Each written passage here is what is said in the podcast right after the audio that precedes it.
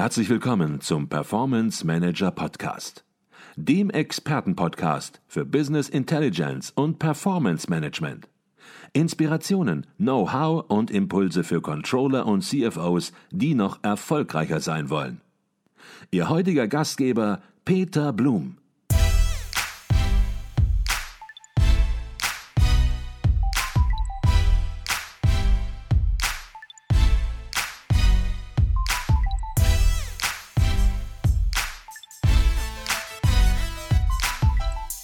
Jetzt sind wir mitten in der Corona-Krise und all das, was wir besprochen haben, ist natürlich in der Praxis anzuwenden. Und da gibt es Beispiele, konkrete Praxisbeispiele in der aktuellen Situation, die du sicherlich auch bei Unternehmen oder bei Führungskräften beobachtest, wie es besonders gut läuft. Wir wollen uns jetzt mal nur über die guten Beispiele unterhalten, die Dinge, die schlecht laufen im Umfeld ich glaube, die erkennt jeder und die werden auch oft sehr breit getreten. Vielleicht hast du ein Beispiel, ein konkretes Praxisbeispiel, wo du sagst, da ist ein Unternehmen oder eine Führungskraft, die fällt mir auf und die kennt auch alle anderen und die macht das eigentlich ganz gut. Also es gibt einen, den, der fasziniert mich auf der einen Seite und auf der anderen Seite ähm, würde ich wahrscheinlich nie für ihn arbeiten. Und trotzdem finde ich das eine tolle Persönlichkeit. Und das ist der Herr Grupp von Trigema. Mhm. Trigema ist äh, ein Familienunternehmen, ich glaube mit 13, 1400 Mitarbeitern, ist bekannt dafür, in Deutschland zu produzieren. Und zwar Hemden. Da in den letzten Jahren sind fast alle ja ins Ausland gegangen, er bewusst nicht. Und das ist, ist eine sehr Persönlichkeit, der Herr Grupp. Mhm. Und der hat eben in dieser, nach wie vor in dieser Krise, sagt er, bei mir wird hier, wenn es irgendwie geht, niemand entlassen. Und er hat äh, dann gesagt, wie kriege ich es trotzdem hin? Jetzt kaufen die Leute halt viel weniger Hemden. Also hat er sich verlegt, sein, dass er seine Produktion, sein Geschäftsmodell verändert hat und hat äh, macht jetzt Mundschutzmasken ähm, für äh, die Produktion, hat er relativ schnell umgestellt. Mhm. Das finde ich begeisternd. Und das kommuniziert er natürlich auch nach außen, ist dadurch auch ein, ein optimistisches ähm, äh, Beisp ein Beispiel, der Optimismus sagt, schau mal, auch in dieser Krise kann ich Sachen verändern als Unternehmer und gleichzeitig das Vertrauen den Mitarbeitern zu geben, ähm, wir schaffen das. Wir kommen durch. Ich habe hier einen Plan. Ich habe ein Ziel, wie wir uns da entsprechend anpassen. Und das finde ich, da gibt es noch mehr Beispiele, aber das ist so ein plakatives, bekanntes Beispiel, mhm. äh, was mir sehr gut, was mir sehr gut gefällt. Und du hast es angesprochen, Trigema ist ein inhabergeführtes Unternehmen. Es gehört sozusagen Wolfgang Krupp. Und ja. ja. was er auch immer gemacht hat, er hat immer die Verantwortung für dieses Unternehmen übernommen und auch immer die Verantwortung für die Mitarbeiter. Ich habe vor einigen Tagen ja. gelesen, dass er gesagt hat, ich habe noch nie zumindest nicht aus einer wirtschaftlichen Situation heraus, unterstelle ich mal, einem Mitarbeiter gekündigt. Und das wird auch nicht in diesen Tagen passieren. Und das schafft natürlich Vertrauen, das zeigt ein verantwortungsvolles Handeln und das spüren dann auch natürlich die Mitarbeiter, ich glaube, stärker als Wolfgang Krupp es tut und auch in seiner Persönlichkeit ist das natürlich angelegt, wie er das dann sagt. Ähm, ja. Kann man es nicht tun, um bei Mitarbeitern entsprechend Vertrauen zu gewinnen? Mhm. Ja, würde ich, äh, würde ich dir recht geben, wobei ich bei bei dem Herrn Grupp natürlich auch dazu sagen muss, der hat das auch schon, macht das nicht jetzt nur in der Krise. Richtig. Sondern der hat, das ist seine gesamte Art, wie er das Unternehmen seit, ich weiß nicht, 30 Jahren führt. Das, dafür steht er wie ein Fels in der Brand. Das ist so ein typisches Beispiel, wo ich sage, ja, das ist der äh, Fels in der Brandung äh, für viele, glaube ich. Mhm. Das finde ich äh, einfach, ich muss dazu sagen, es gibt genügend andere, die man nicht kennt, die ähnlich sich verhalten in solchen Krisen. Von Führungskräften, von Unternehmern. Aber das ist halt eine in der, in der äh, Wahrnehmung in den Medien sehr präsente Persönlichkeit. Mhm. Deswegen habe ich die genommen. Und dann gab es natürlich auch andere Dinge, die durch die Medien gingen, auch Unternehmen, ja, die durch Kommunikation und Ankündigungen beinahe das gesamte Markenimage sozusagen zerstört haben. Also nicht Unternehmen haben es hm. zerstört, mhm. sondern eben Führungskräfte, Vorstände, die jetzt sozusagen in der Schadensbegrenzung unterwegs sind. Und jetzt sagst du, in deinem eigenen Podcast habe ich an einer Stelle gehört, dass eine Krise den Charakter äh, zeigt, sondern du verstärkst es sogar noch und sagst, äh, die Krise verstärkt den Charakter. Vielleicht kannst du das noch mal ein bisschen erläutern, was es heißt, die Krise verstärkt den Charakter. Wenn deine Werte sind, dass du dich um andere, dass es dir wichtig ist, dich um andere zu kümmern, ähm, dann kommt das jetzt stärker raus ähm, in dieser Krise. Das, das, meine ich damit, es verstärkt den bestehenden Charakter.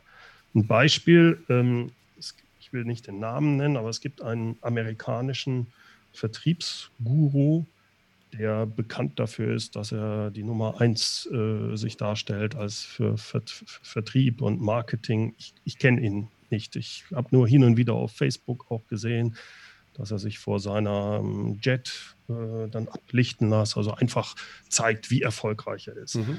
Und von dem hört man jetzt, dass er in der Krise äh, 80 von seinen, ich glaube, 180 Mitarbeitern kurzfristig entlassen hat ähm, obwohl er sonst sagt, er ist, ja, hat 500 Millionen. Ähm, dabei angeblich ist es so, dass diese Mitarbeiter auch direkt ein Schreiben vom Rechtsanwalt mitbekommen haben, dass sie bloß nicht klagen sollten. Erstens würde es sowieso viel zu lange dauern. Die äh, Praxen wären sowieso überfordert momentan und allem. Sie hätten sowieso keine Chance. Also das wird zumindest kolportiert.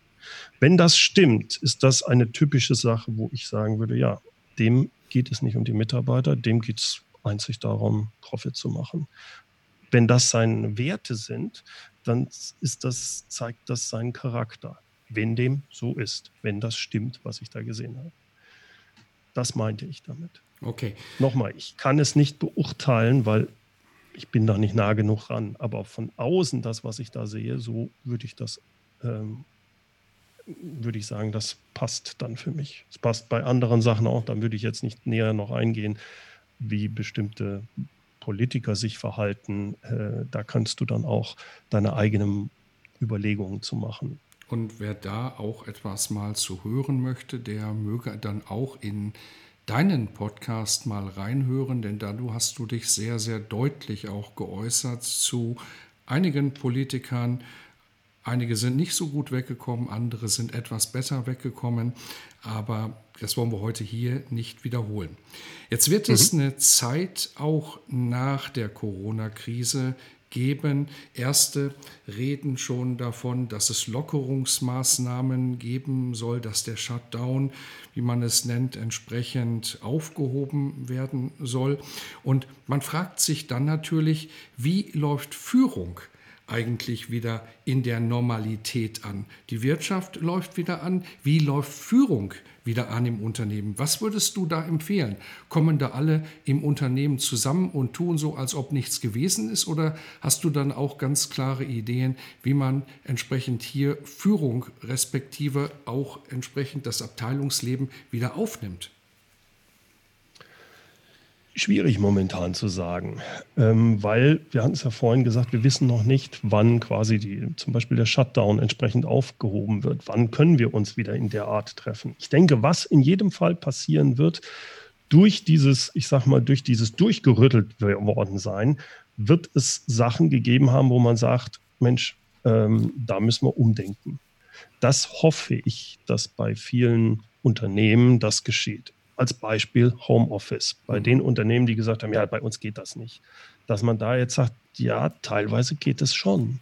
Wir müssen es jetzt nicht die ganze Zeit machen, aber dass man dann sagt, ja, wir, warum nicht? Wir können unseren Mitarbeitern ein, zwei Tage Homeoffice pro Woche ohne Probleme geben. Lasst uns da vernünftige Regeln auch machen, die wir bisher immer abgeblockt haben.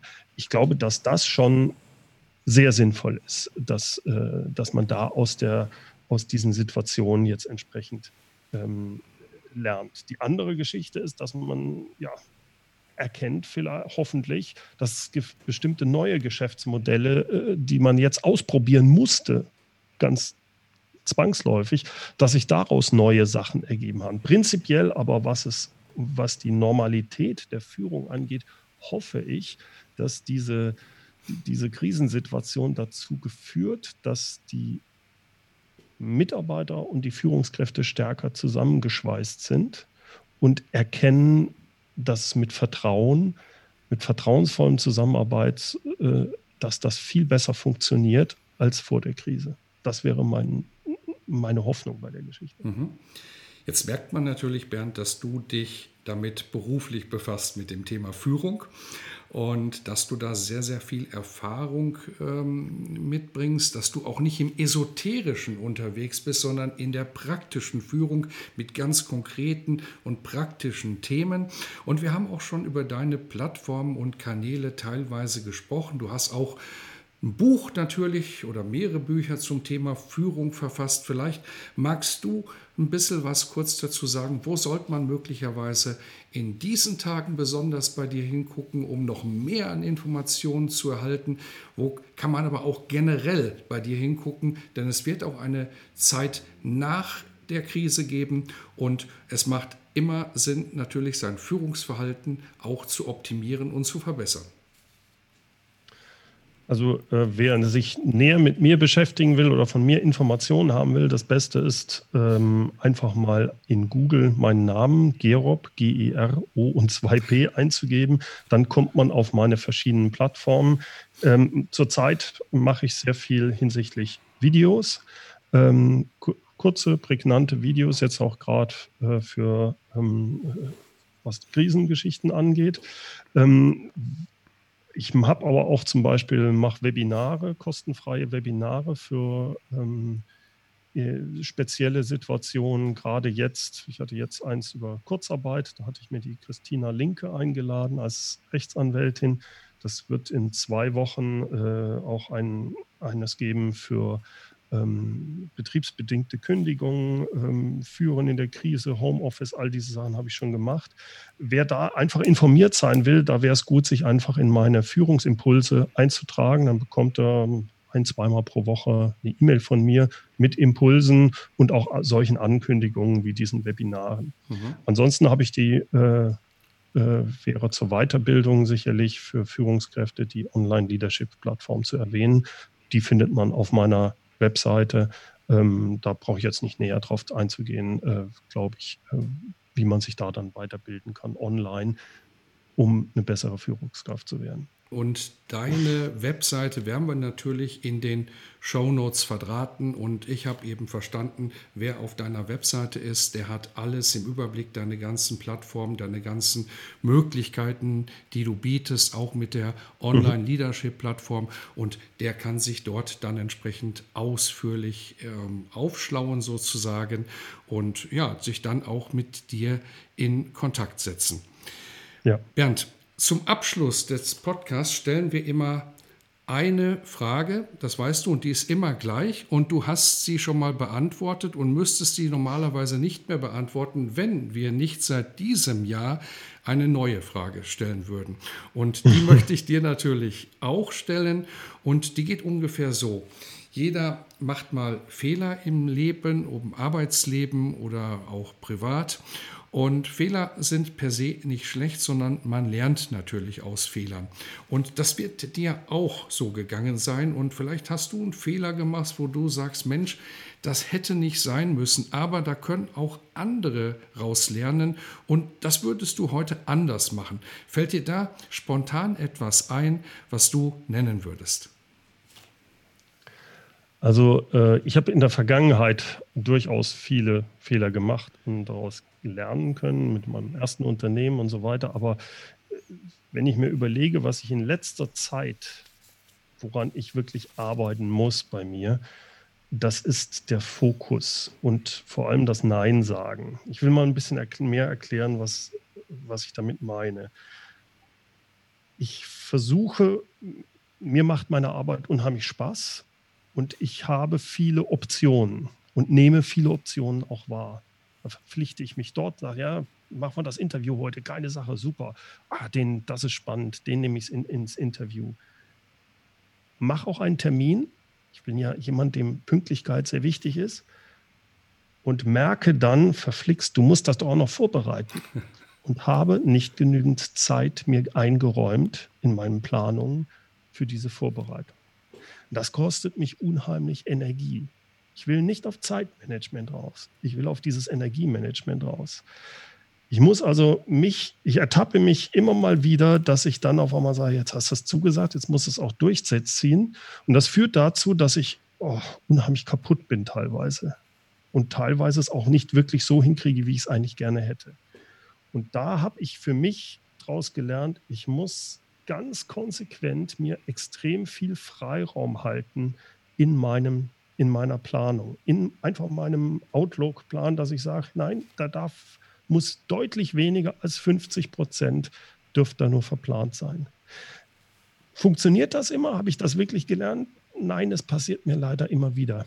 Äh, ich werde, glaube ich, besser drin, aber leider passiert es mir immer wieder. Also das, was ich den Leuten mitgeben will, gerade als Führungskraft, ich weiß, ihr habt viele ähm, Meetings und so weiter, aber nehmt euch genügend freie Zeit, also so White Space in eurem Outlook und äh, verteidigt diesen, diese Sache. Die werdet ihr später brauchen. Da dürfen keine Termine rein.